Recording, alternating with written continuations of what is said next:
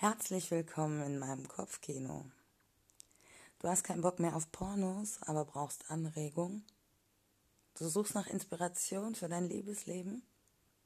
Du hörst gern Geschichten. Mein Kopfkino wird dir gefallen.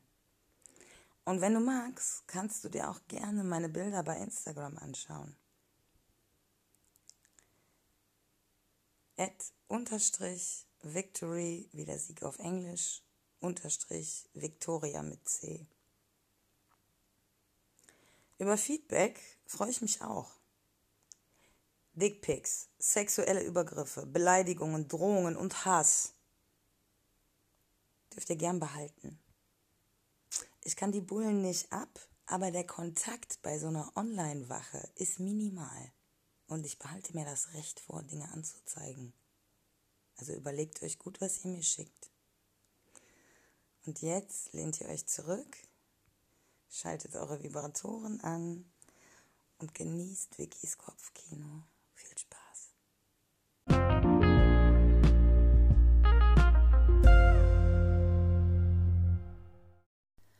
Als wir den Raum betreten, sind schon mindestens 30 Leute anwesend. Stefan und ich suchen uns einen Platz und nur wenige Minuten später verebben die Privatgespräche um uns herum und eine junge Frau beginnt damit, uns einen kurzen Überblick über die aktuelle Situation zu geben. Anschließend werden Protokollanten benannt und über einen Beamer wird nochmals die Webseite des Gesundheitszentrums eingeblendet. Gleichfalls wird eine Untergruppierung auf der Seite erstellt, die sich speziell um die Pferde kümmern soll und eine Plattform für alle sein soll, die in irgendeiner Form daran mitarbeiten wollen. Mit nur wenigen Klicks lässt sich ein Gastaccount erstellen. Auch das wird jetzt hier kurz gezeigt. Da ich schon registriert bin, lasse ich meine Gedanken ein wenig schweifen und stelle überrascht fest, dass ich das Gefühl habe, nicht nah genug bei Stefan zu sitzen. Mir ist nicht kalt und mir geht's auch nicht schlecht, aber trotz allem habe ich irgendwie ein wahnsinniges Bedürfnis nach Körperkontakt gerade. Vorsichtig schiele ich zu ihm herüber. Doch er sieht ziemlich interessiert und neugierig nach vorne und scheint mein Interesse gerade nicht wirklich zu bemerken.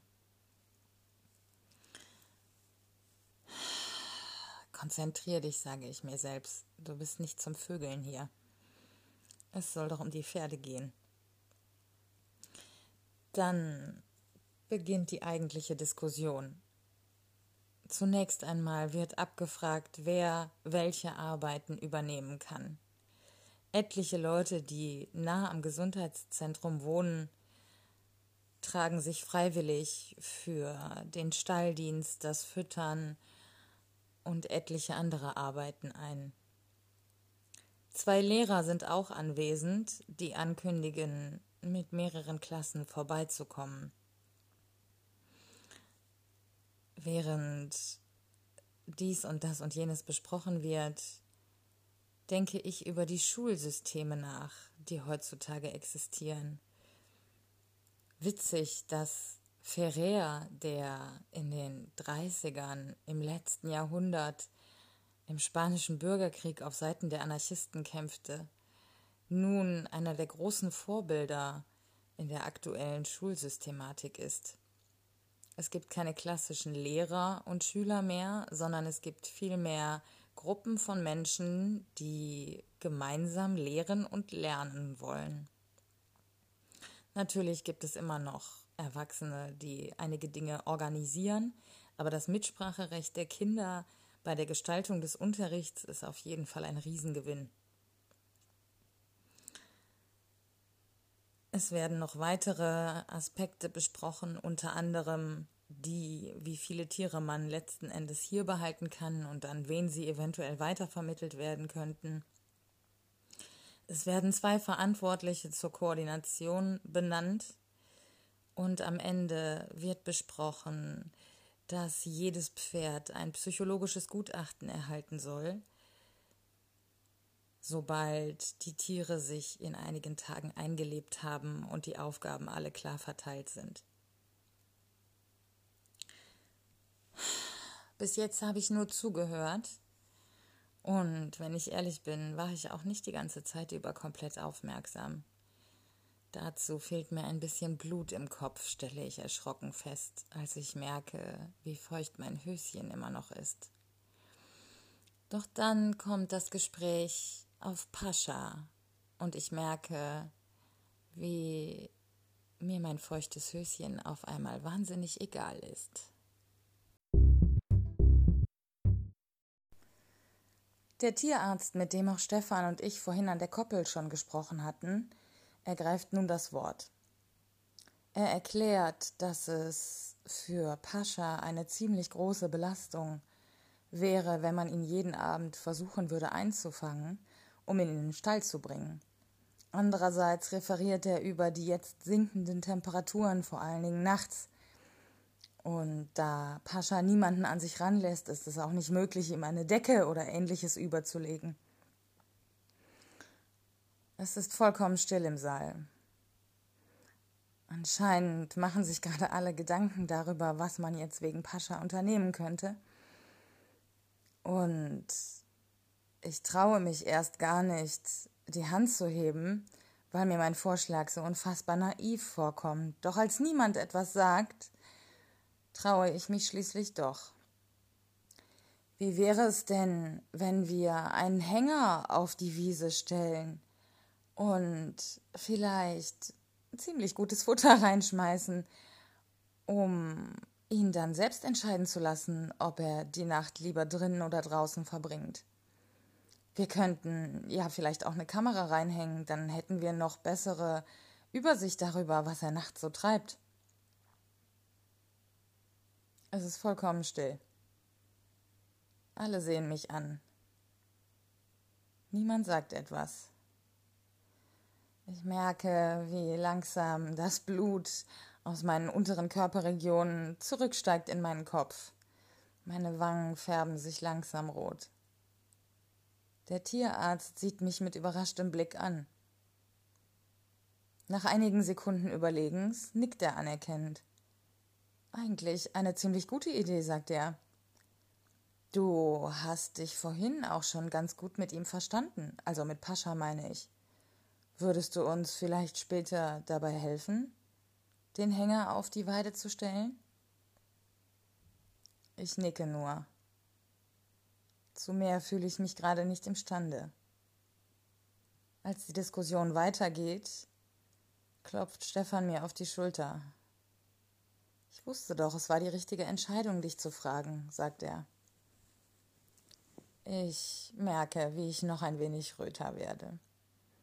Ich kann immer noch nicht zu hundert Prozent damit umgehen, dass ich jetzt ernst genommen und respektiert werde, obwohl ich keinen Schwanz habe. Und nach der Besprechung versuche ich Stefan das auch noch einmal zu erklären. Am Anfang versteht er nicht so ganz, was ich meine. Doch nachdem ich ihm einige Beispiele aus meinem früheren Alltag geschildert habe, fängt er an zu verstehen. Ich kann sehen, wie sich eine kleine Zornesfalte auf seiner Stirn bildet, als ihm klar wird, wie lange und wie ernsthaft wir Frauen unter toxischer Männlichkeit gelitten haben. Irgendwie finde ich es erschreckend, dass so viele Männer immer noch so wenig darüber wissen. Andererseits fände ich es gut, dass er zumindest zugibt, dass er sich damit noch nicht so sehr auseinandergesetzt hat. Dafür überrascht er mich dann kurze Zeit später. Nachmittags liefert ein Restaurant aus der Umgebung Gulaschsuppe für alle freiwilligen Helfer. Und der Lieferant lässt es sich nicht nehmen, jedem persönlich zu erzählen, dass in der Gulaschsuppe das erste selbst im Labor gezüchtete Fleisch aus Wuppertal steckt. Über einen QR-Code können wir per Smartphone Feedback abgeben, informiert er uns mit einem freundlichen Lächeln. Ich kann nicht fassen, wie gut die Suppe schmeckt und auch das Fleisch. Auf der einen Seite fühlt es sich ein bisschen komisch an, zu wissen, dass man dort gerade gezüchtetes Fleisch aus der Retorte isst. Auf der anderen Seite fühlt es sich ziemlich gut an zu wissen, dass man kein Tier mehr ist. Stefan und ich führen ein langes Gespräch über Ernährung und in dem Zuge erzählt er mir, dass er schon 2018 anfing, sich größtenteils vegetarisch zu ernähren. In unserer Diskussion geht es um Klimawandel, Gerechtigkeit, Tierwohl und ein ausgeglichenes Leben im Einklang mit dem Planeten. Und ich stelle überrascht fest, dass er sich zu ziemlich vielen Dingen ziemlich viele Gedanken gemacht hat. Wir sitzen ziemlich nah nebeneinander auf einem herumliegenden Strohballen und schauen in den Sonnenuntergang. Die Sonne senkt sich langsam hinter den in der Ferne liegenden Bäumen ab. Im Vordergrund sehen wir Pascha immer noch aufgeregt über seine Wiese traben. Er hat den Schwanz aufgestellt, schnaubt. Vielleicht auch deshalb, weil gerade wieder ein wenig mehr Treiben herrscht. Die meisten verlassen den Hof jetzt. Es bleibt eine kleine Schicht von Menschen zurück, die in den ersten Nächten zur Sicherheit eine Art Nachtwache halten will. Ich habe noch gar nicht so richtig darüber nachgedacht, aber irgendwie fühlt es sich richtig an, hier zu bleiben. Stefan legt einen Arm um mich, zieht mich ein bisschen an sich heran und gibt mir dann einen Kuss auf die Schläfe, der mir sofort eine Gänsehaut verpasst. Ich muss nach Hause, sagt er dann.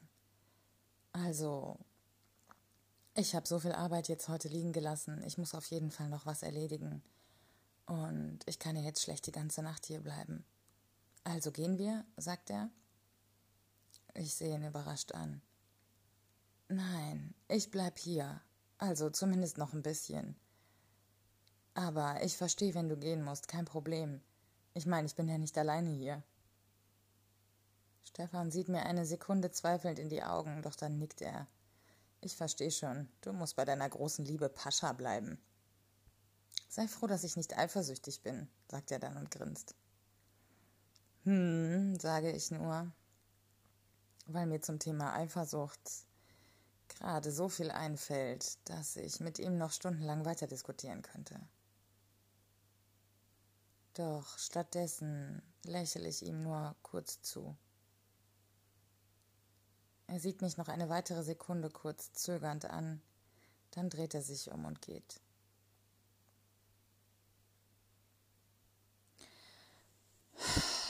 Ich versuche gerade ein bisschen Ordnung in meine Gedanken zu bringen, als auf einmal der Tierarzt vor mir steht. Also, wir wären dann jetzt soweit, um den Hänger auf die Weide zu bringen. Wie sieht's bei dir aus? Hast du ein paar Minuten? Ja, natürlich, klar. Wie wollen wir es denn am besten machen? Soll ich versuchen, ihn in die andere Ecke der Koppel zu locken, also gegenüber vom Zaun? Und ihr könnt dann auf der gegenüberliegenden Seite den Hänger einfach schnell reinschieben?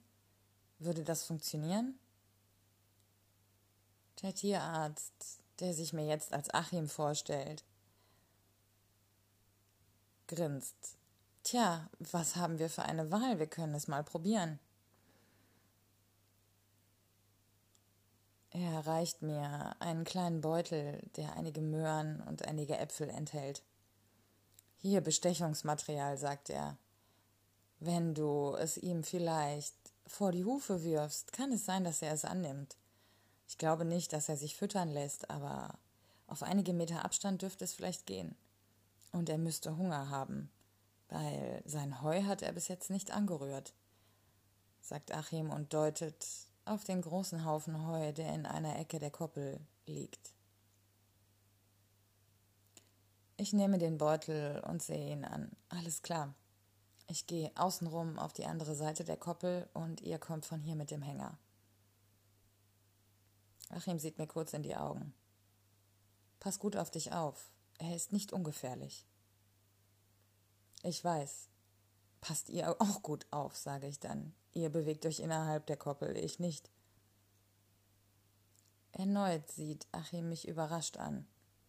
Stimmt, sagt er, du hast recht. Also ja, ich werde vorsichtig sein. Danke. Langsam laufe ich außen am Zaun der Koppel entlang. Pascha hat mich entdeckt und von mindestens 20 Meter Abstand beobachtet er nun, etwas ruhiger geworden, meinen Weg am Koppelgatter entlang. Als ich am anderen Ende der Koppel angekommen bin, stelle ich mich vorsichtig etwas näher an den Zaun. Ich ziehe eine Mohrrübe aus dem Beutel und breche sie einmal in der Mitte durch, damit die Aromen sich freisetzen. Pferde haben im Normalfall eine sehr gute Nase. Und ich kann erkennen, wie Pascha seine Ohren aufrichtet, seine Nüstern bläht und aufmerksam und gespannt in meine Richtung blickt. Wie vorhin fange ich an, in einem ruhigen und langsamen Tonfall leise auf ihn einzureden. Ich kann mir selber gar nicht richtig zuhören. Es ist auch gar nicht weiter wichtig, was ich sage. Hauptsache, er hört meine Stimme. Ich breche erneut einen Teil von der Möhre ab und werfe ihn vorsichtig auf die andere Seite des Zauns. Das Stück Möhre liegt circa drei, vier Meter von mir entfernt. Und ich kann Pascha ansehen, dass er genau weiß, was gerade passiert. Langsam nähert er sich dem Stück Möhre. Die Ohren sind weit nach vorne gerichtet. Er fixiert mich mit seinen Augen. Dann langsam nimmt er die Möhre mit dem Maul auf und kaut zufrieden. Er steht jetzt ganz ruhig da. Ich kann zwar sehen, dass seine Atmung relativ heftig ist, aber zumindest rennt er nicht mehr hektisch hin und her. Und die Möhre scheint ihm geschmeckt zu haben, denn er sieht mich fast auffordernd an, schüttelt leicht den Kopf und scharrt mit einem Vorderhuf so als wolle er mehr. Aus den Augenwinkeln sehe ich, wie die Männer langsam und vor allen Dingen sehr leise den Hänger Richtung Gatter schieben. Pascha scheint es gerade nicht mitzubekommen. Und damit das so bleibt, werfe ich erneut vorsichtig ein Stückchen Möhre in seine Richtung. Er zuckt nicht zurück, offenbar scheint er verstanden zu haben, wie das Spiel läuft. Und dieses Mal frisst er die Möhre auch deutlich schneller. Dann auf einmal höre ich, wie das Gatter, das die Männer gerade geöffnet haben, anfängt zu quietschen. Sie haben den Hänger schon halb hereingerollt, als Pascha sich auf einmal herumwirft die Szenerie am anderen Ende der Koppel entdeckt und innerhalb von Sekunden eine Wandlung durch das Pferd geht, die mir Angst macht. Er bäumt sich auf, tritt aus, legt die Ohren an, und nachdem er erst einige Sekunden hin und her gestampft ist, entscheidet er sich offenbar für einen Angriff, denn mit einem Mal ohne jede Vorwarnung stürmt er auf die Männer zu. Es sind etliche Meter zwischen ihnen und angesichts der Tatsache, dass dieses sofort bemerkt haben und sich versuchen, von der Koppel zu entfernen, gehe ich nicht davon aus, dass etwas passieren wird, aber doch wirkt die Szenerie sehr bedrohlich. Und mir wird wieder einmal klar, wie vorsichtig man sein muss, wenn man mit Tieren arbeitet, die in irgendeiner Form ein Trauma haben.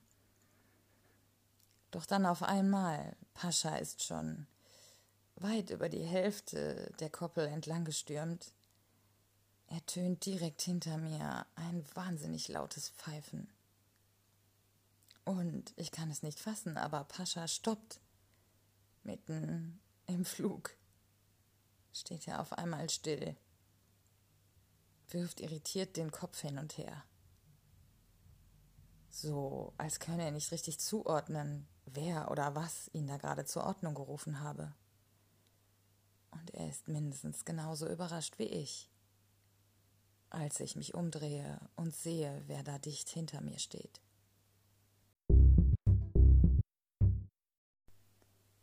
Mikosch? Kommt es über meine Lippen. Er lächelt. Oh mein Gott, wie sehr habe ich dieses Lächeln vermisst.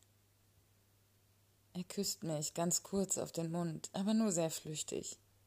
Seine Augen sind gefühlt die ganze Zeit auf das Pferd gerichtet.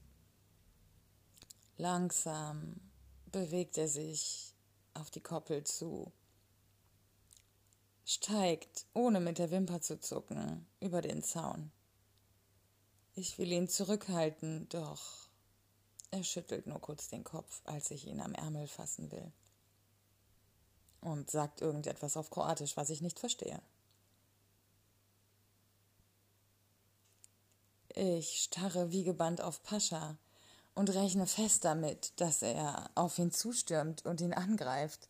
Nicht zuletzt, weil Mikosch nun mal einfach auch ein ganz typischer Mann ist. Und Pascha ja schon gezeigt hat, dass er mit Männern offensichtlich nicht so gut zurechtkommt. Kein Wunder, wahrscheinlich haben diese ihn auch misshandelt. Doch scheinbar scheint Pascha intelligenter zu sein, als ich ihm zugetraut habe. Denn er geht jetzt ganz langsam und mit hängendem Kopf auf Mikosch zu. Der Wind trägt einzelne kroatische Worte, die Mikosch vor sich hin murmelt, an mein Ohr.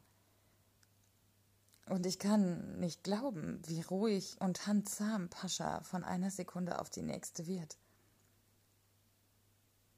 Er legt seinen Kopf vorsichtig in Mikoschs Hand und dieser fängt an, das Pferd zu streicheln. Pascha hat die Augen halb geschlossen und sieht völlig entspannt aus. Das ist nicht normal, sage ich mehr zu mir selbst als zu irgendjemand anderem, während ich die beiden mitten auf der Koppel beobachte. Auch die Männer auf der anderen Seite die inzwischen den Hänger komplett auf die Wiese geschoben haben und sich bereits wieder hinter dem Zaun in Sicherheit gebracht haben, stehen ziemlich fassungslos nebeneinander und beobachten die absurde Szenerie. Ich muss lächeln. Ich weiß schon, warum ich mich in diesen Mann verliebt habe. Mikosch und ich entscheiden uns, die Nacht an der Koppel zu verbringen. Mit zwei Klappstühlen, großen Wolldecken, einer Kanne Tee und ein wenig Essen sind wir ziemlich gut ausgerüstet. Pascha beobachtet uns dabei, während wir uns unser Nachtlager einrichten – er steht in einigen Metern Entfernung mitten auf der Koppel und sieht uns interessiert, aber ruhig zu. Zwar ist es jetzt empfindlich kalt, doch die warmen Wolldecken und auch die zusätzlichen Strümpfe, die eine Anwohnerin vorbeigebracht hat, halten mich relativ gut warm. Es ist sternenklar und Seitdem nachts nicht mehr so viel Beleuchtung für Werbezwecke eingeschaltet wird, kann man sogar in größeren Städten wieder mehr Sterne erkennen. Wir sitzen eng nebeneinander in unseren Klappstühlen und starren minutenlang in den schwarzen Himmel. Hier und da hören wir Fledermausschreie, Rascheln aus den gegenüberliegenden Bäumen und Sträuchern. Und natürlich regelmäßig Pascha schnauben. Ansonsten ist es vollkommen still. Man hört hier keine Autogeräusche, keinen Fabriklärm. Einfach nichts, nur die Natur. Mikosch ergreift unter der Wolldecke meine Hand. Und obwohl wir natürlich nicht reden können, weil wir keine gemeinsame Sprache haben, habe ich das Gefühl, dass wir uns unfassbar gut verstehen. Wir beobachten Pascha, der scheinbar auch langsam müde wird, denn er lässt immer mehr den Kopf hängen. Und wenn mich nicht alles täuscht, dann scheint er tatsächlich gerade in Richtung Hänger zu schielen. Die Jungs haben etliches an verschiedenem Futter reingepackt, um ihm den Aufenthalt, Aufenthalt dort drin möglichst schmackhaft zu gestalten. Und ich sehe, wie er jetzt auch immer mal wieder schnuppernd seine Nüstern in Richtung des Hängers dreht.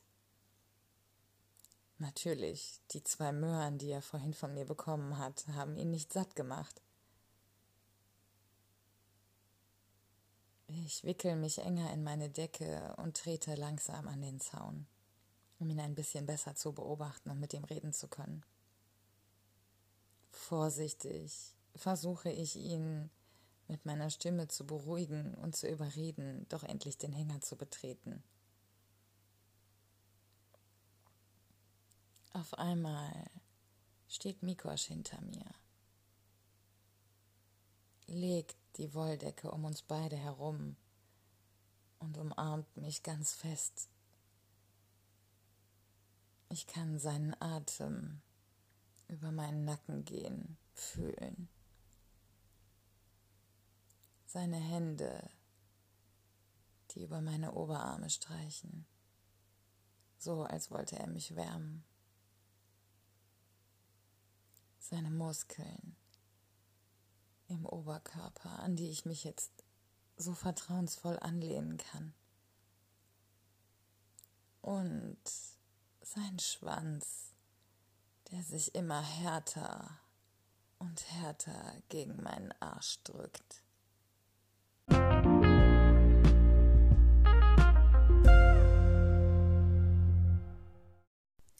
Ihr wollt wissen, wie es weitergeht? Dann müsst ihr euch leider eine Woche gedulden. Aber ihr könnt die Folge gern nochmal hören. Oder andere Folgen. Oder andere Podcasts, die euch heiß machen oder inspirieren. Ihr könnt gern diese Folge oder andere Folgen euren Freunden schicken und Ihr könnt mir gern bei Instagram folgen. Unterstrich victory unterstrich victoria mit C. Und ihr könnt mir gern bei Spotify folgen. Ihr könnt mich gern bei iTunes bewerten. Fünf Sterne, immer gerne.